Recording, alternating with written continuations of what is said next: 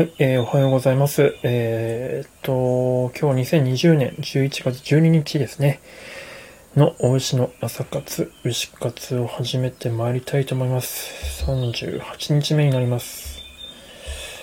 まあ、お牛の朝活、牛活はですね、えーフィルムスタディというのをやっておりまして、まあ、フィルムスタディっていうのは、まあ、好きな、まあ、作品、好きな映画作品とか、あ、ゆきさんおはようございます。ちょっと今、固定コメントを打ってました。よいしょ、おしと申します。よろしくお願いします。はい、来ていただいた方はね、こうやってちょっと牛の鳴き声で、出迎えさせていただいております。ちょっと時々なんか音声が良くない時があるらしいので、もしそういった時はお知らせいただけるとありがたいでございます。よいしょ。この時間帯お忙しいのに、お忙しい方多いと思うんですけど、ありがとうございます。よいしょ。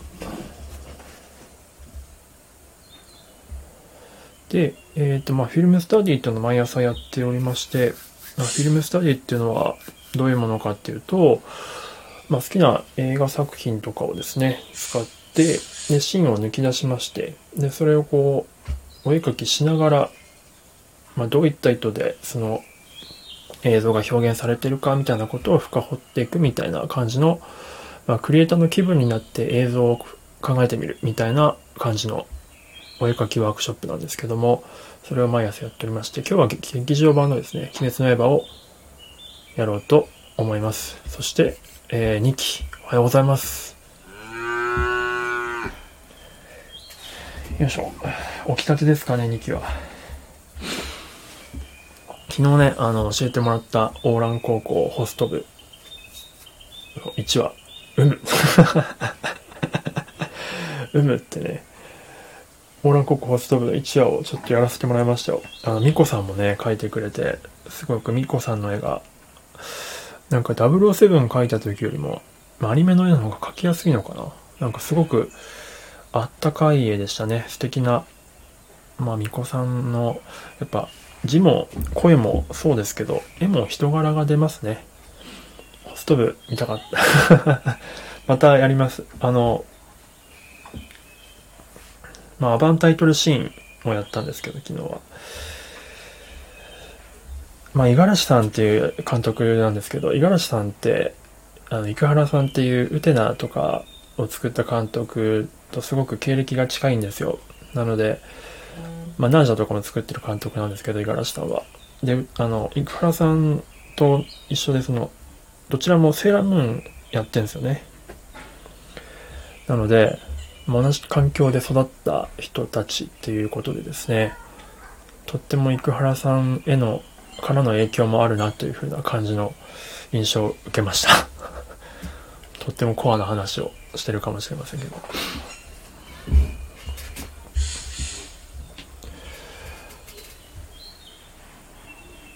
で、今日は劇場版のね、鬼滅の刃をやろうと思ってるんですけど、ちょさっきまで、直前までノートを書いてて、全然また題材探しをしてなくてですね、慌ててそのノート題材のやつを使ってやろう みたいな感じになってます。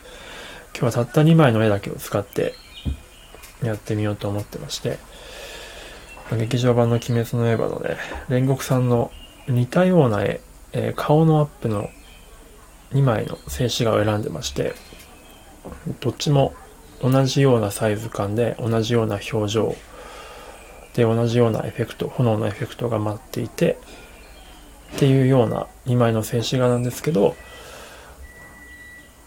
同じようなんだけど明らかに違うっていうところのこの違いを、まあ、深掘っていくというふうなことをやってみたいと思います。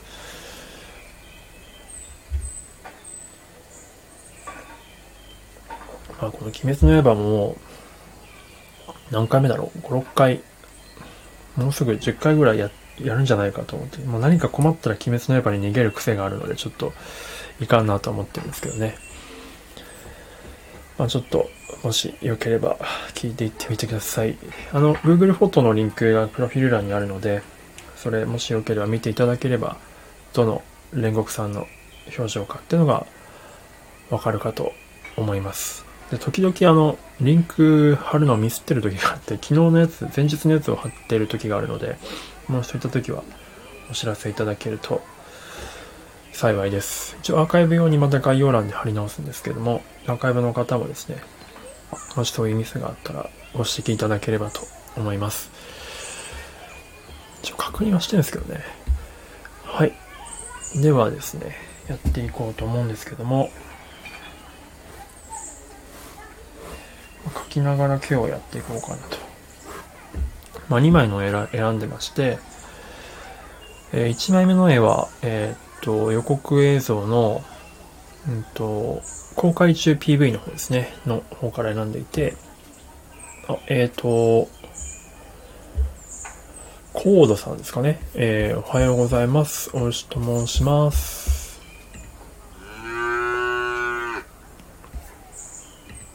はい。えっ、ー、と、牛の鳴き声でいつも出迎えさせていただいております。まあ、鳥のね、さえずりのやつも流してるので、なんか作業とかしながら聞いていただけると良いのではないかと思います。もしご興味あれば、今僕が鬼滅の刃の、えっと、予告映像からですね、お絵かきをしながら映像分析をしているので、ご興味あればお絵かきも付き合っていただけると良いかなと思います。はい。で、えー、1枚目がですね、先ほど言ったように本予告じゃなくて公開中 PV の方の、えー、カットから1枚だけ静止画を書き出してます。煉獄さんの顔のアップですね。で、2枚目の方は本予告、公開前の方の本予告映像1ってやつから抜き出してます。まあ、どちらも、2枚目も煉獄さんの、えー、と顔のアップ。鋭い眼光でカメラを睨みつけているカットになります。が、明らかに印象が違う。まあ、おそらく2枚目の方の映像の方がかっこいいというふうに思う方が多いのではないかと思うんですけれども、まあ、その理由を話していきたいと思います。まあ、ちょっと書きながらやっていきといきますね。まあ、1枚目のやつを書きながら。1枚目のやつは、えっと、大きく口を開けて、カメラを見ている。まあ、おそらくこのカメラの眼光の先には鬼がいるんですよね、きっと。どうでもいいですけど、この煉獄さんの顔のバランスって結構むずいんですよね。眉毛がやっぱでかいん、で目がでかいじゃないですか。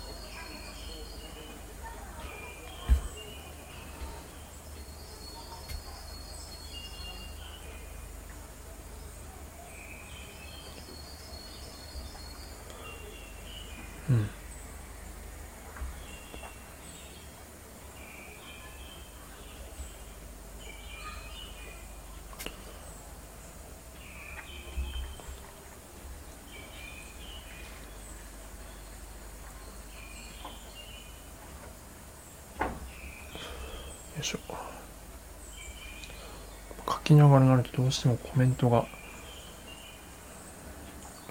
少なくなってしまいますが。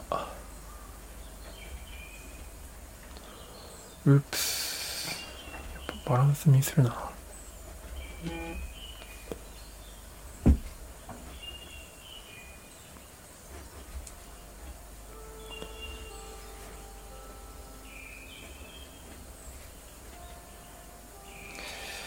うんうんやっぱデコが広くなってしまった。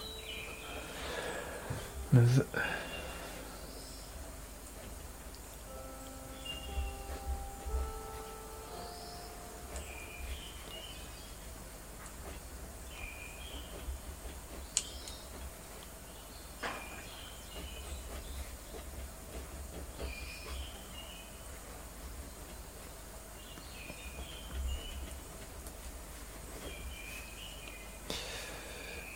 だいぶ印象が変わってしまったな。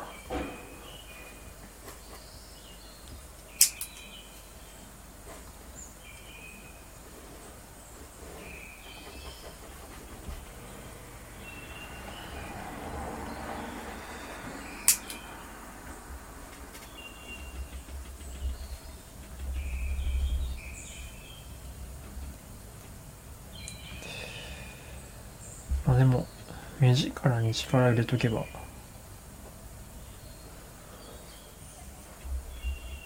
なんとかなるかな。乱暴だけど。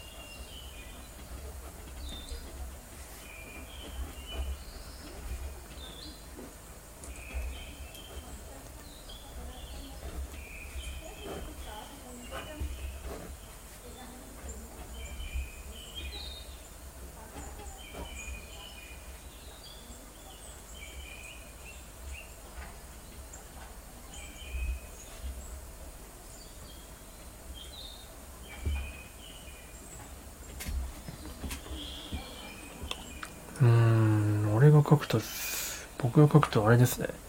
めちゃくちゃ悪役っぽい。そして弱弱そう。ダメだな。柱感が。はいで2枚目を書いていきます。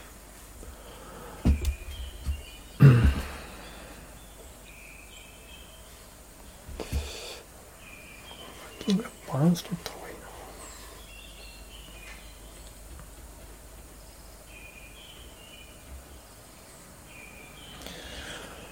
ななんかほんと最近自分の配信がどんどんどんどん自己満放送になっていってる気がするんだよな。ニッチな方向ニッチな方向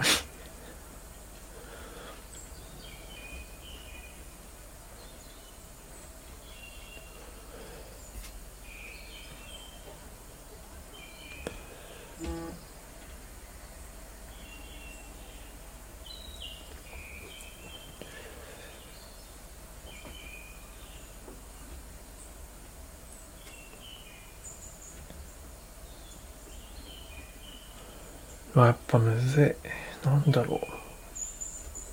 顔と目のバランスが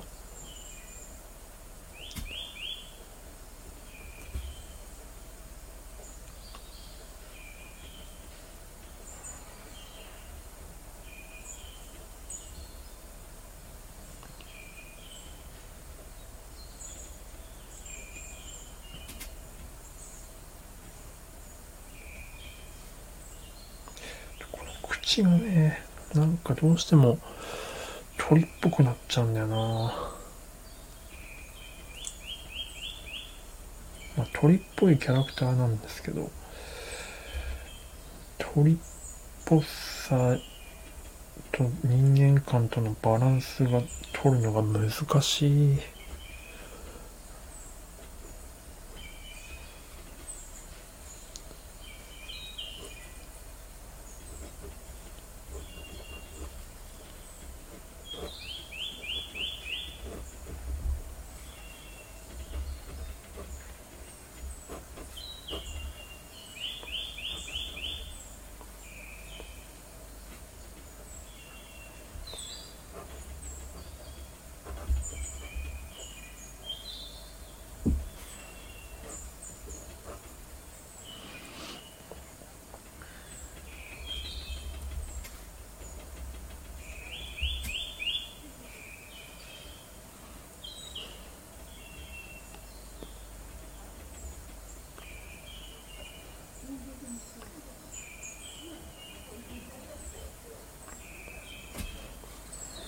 なんかこの絵を何度か描いた感じがするな。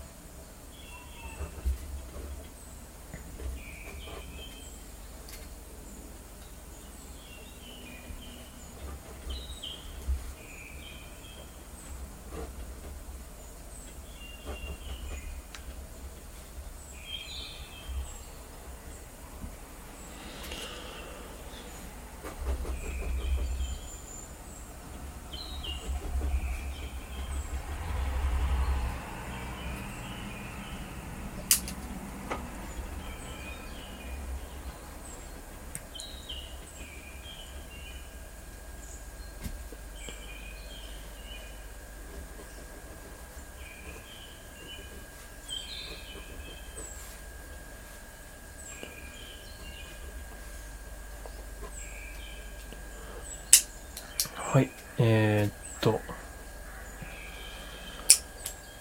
書いてみましたが、うん。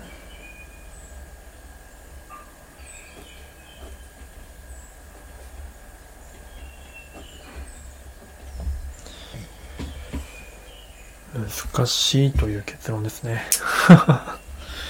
と、まあちょっとこのかっこよさを分ける違いの方をちょっとじゃあ話していこうと思うんですけれども、えー、っとですね、まあどちらも似たようなアングル、どちらも似たような表情なんですが、まあ違うのはですね、えー、っと、二つ大きく違うところがあるかなと思ってまして、まあ、これがいわゆる絵のかっこよさを分けるポイントの一つになっていると思います。まあ、アニメーションなので、そもそも、うんと、まあ、静止画で比べるのっていうのは、まあ、ナンセンスっちゃナンセンスなんですけれども、あ、ぬるさんおはようございます。おはようございます。今日もちょっと何回目かわかんないですけど、鬼滅の刃を使ってやっております。ちょっと忙しいと思うんでね、あの、ご無理せずコメントとかできる範囲で全然大丈夫です。えー、で、まあ、煉獄さんの顔のアップを使ってやってるんですけど、あの、もしぬるさんご興味あれば、えっ、ー、と、てか余裕があれば、あの、Google フォトのリンクが、僕のプロフィール欄にあるので、それを見ていただければと思います。えっ、ー、と、DJ センナさんですかね。おはようございます。大石と申します。よろしくお願いします。アニメの演出をしております。はじめましてですね。今なんか僕、バグかなんかで、プロフィールがアイコン叩いても見れないので、申し訳ないです。DJ をキットされてるんですね。よいしょ。ありがとうございます。来ていただいた方はね、こうやって牛の鳴き声で出迎えさせていただいております。で、今何やってるかというと、鬼滅の刃っていう作品を使ってですね、まあ、あの、まあ、映像を深掘るっていうことをお絵描きしながらやっていました。で、今日は、その鬼滅の刃から、うんと、煉獄京次郎っていうキャラクターを、の顔のアップのカットを使ってですね、えー、まあ、かっこいい絵を分けるポイントっていうところについて深掘ってみようと思っておりますって言ったところで、フラットにあの、おはようございます。おはようございます。あ、起きたてですか。なんかね、ほんと泊まり木見てると、フラットさんのご活躍がめっちゃ勉強になります。あの、法人化、あれ、まだ言っちゃいけないのかな。ね、あの、チャンネルめちゃくちゃちょっと勉強になります。僕も、んちょっと、いずれはと思ってるので、あ、ハリーさんおはようございます。はい。はいえっ、と、今日はですね、鬼滅の刃、劇場版の鬼滅の刃っていう作品から、あ、おはようございます。ありがとうございます。あ、言って大丈夫ですか？フラットさん、ありがとうございます。そう、フラットさんがね、法人化されるっていうところで、その辺の手続きの話をすごく勉強させてもらってましたという感じですね。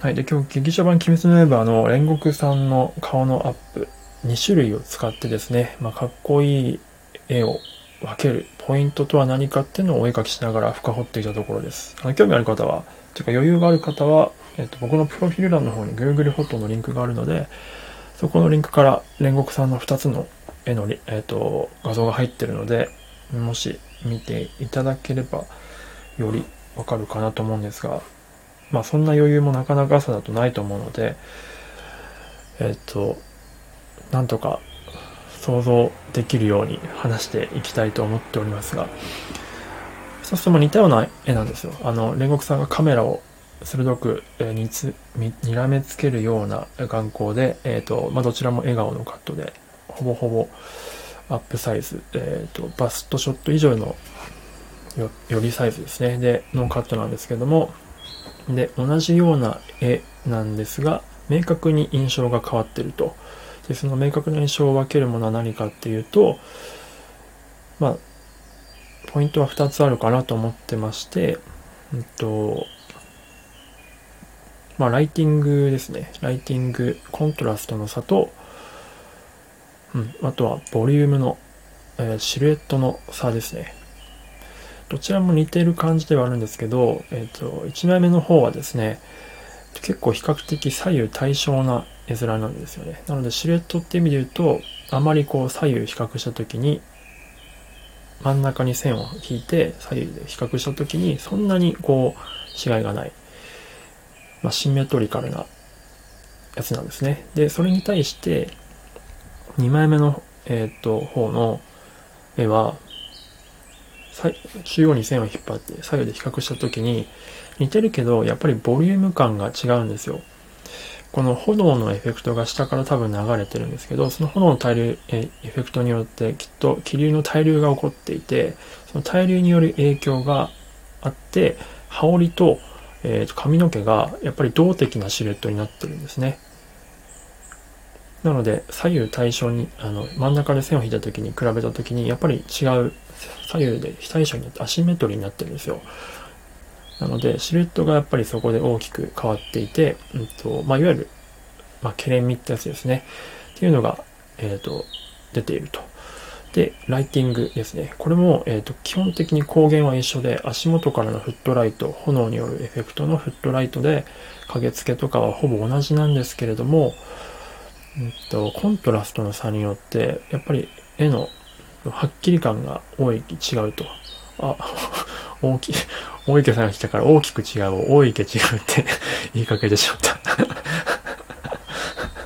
危ねえ、すいません、大池違うみたいな。ごめんなさい、一人でハマっちゃって。おは、おははり。すいませんね。大きく違うんですね。なので、おはにき、おははり。あ、ハリーさんとも繋がってんですか？でも今、兄貴さん、あ、ハリーさんいていただいた。僕バグでね、あの、アイコン叩いても、その人のアイコン見れないし、あ、プロフィール見れないし、今何人いるかとか、もうわかんないです。0分の0なので常に。なので すいません。ちょっと、一人で喋って、アーカイブ用に一人で喋ってる時もあるので。あ、ライブ爆笑しました。あ、ニキさん、ニキ、この間、なんか、あれですか、最近やったんですか？またライブ。うまい配信？それとも、試供配信？それとも、縁柱が元気づけるやつですかね。ああ、いいっすね、ナイスコール。もう、2期のね、ライブはめっちゃ元気出ますからね。強制的に元気にしてくる。でもあれ、本当前にあれ爆笑したのが、前、あの、試供配信あるじゃないですか。あの、どんど、どん、ドドンガ配信。で、あの、キングダムの感銘に、の、真似でやってくれるやつで、ずっとその、太鼓叩いてドドンがドンで応援して、元気づけて、卑怯にしてくれるんですけど、あの、1時間ぐらいしたのかな。ライブ終わる直前に、独り言で人気がボソッと、あ、首痛って言って終わったんですよね。声を出しすぎて首を痛めて終わるっていう、その首を痛めてまで人を元気づけてくれるっていう、その2期の、その柱たるゆえんというか、司教たるゆえんというか、いや、俺爆笑したんですよね、あれ。いやた、確かに、こう、力入れすぎて、頑張りすぎて、確かに時々ね、首が痛くなるっていうのは、聞いたことあるんですけど。いや、そこまで全力でやってくれるんだと思ってね、ちょっと泣きそうになりましたね。いろんな意味で。笑い泣き、そして感動泣きをしそうになりました。2期はね、収録もライブもなんか終わり方がおもろいんですよ。あの、うまい、まあこれ僕のツボになってるだけかもしれないですけど、あの、うまい収録あるじゃないですか。あの、30秒とか20秒ぐらいで終わるやつ。うまい、うまいって言い続けるだけのやつ。あれもね、なんか BGM 載せなくてもいいのに BGM 載せてやってくれてるんで、最後、うまいって言って終わった後に、音楽のボリュームがフェードして上がってきて、で終わるんですけど、その、うまい、最後のうまいと、その音楽のフェードが上がってくる時の間がで、めちゃくちゃシュールなんですよね。これは、分かっていただける方いるか分かんないですけど、僕はもうあれだけでもう結構ご飯3杯ぐらいいける 感じぐらいのツボですね。もうちょっと大池二期の愛を語ってしまいましたけども。まあね、本当に元気にしてくれるんで、ありがたいと思っております。分 析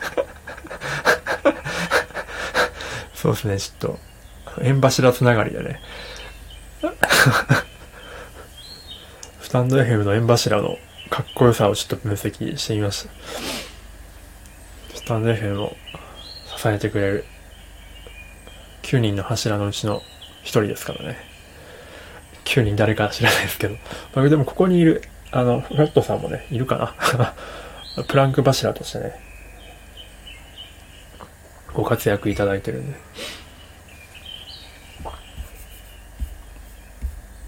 はい。ということで、まあ、やっぱこういう話題の方が面白いな。そう、うまいフェードですね。はい。ということで、ちょっと煉獄教授郎を深掘ってみたら、最終的には、大池日記を深掘ってみましたという配信になってしまいました。はい。ということで、まあ、まとめますと、えー、まあ、かっこいいを分けるポイントは、えー、コントラストと、えー、っと、シルエットの差ですね。えー、そして、お池さんの配信は面白いというような感じのまとめで恐縮です。では 今日は、今日のフィルムスタディはこの辺で終わりたいと思います。明日の議題は何にしようかまだ、まあ、全然決まってないですけど、あざした。こちらこそ、あざした。ではでは、皆さん、えー、それぞれのフィールドで、えー、程よく頑張ってまいりましょう。素敵な一日をお過ごしください。ありがとうございます、ハリさん。ではでは。